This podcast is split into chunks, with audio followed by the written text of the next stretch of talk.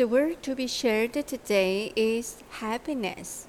The flower language of the ginkgo is tenacity, composure, and eternal love.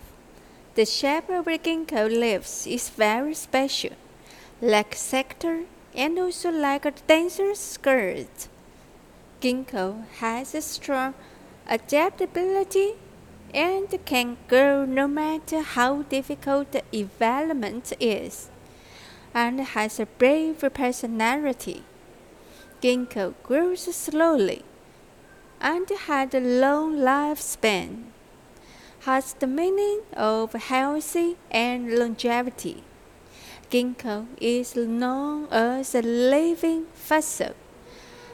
It has witnessed the change in the world and is still standing. The fruit of the ginkgo also has a high nutritional and medical value. In autumn, ginkgo turned into a golden bird, and the leaves floated with the wind like a dancer's graceful dance.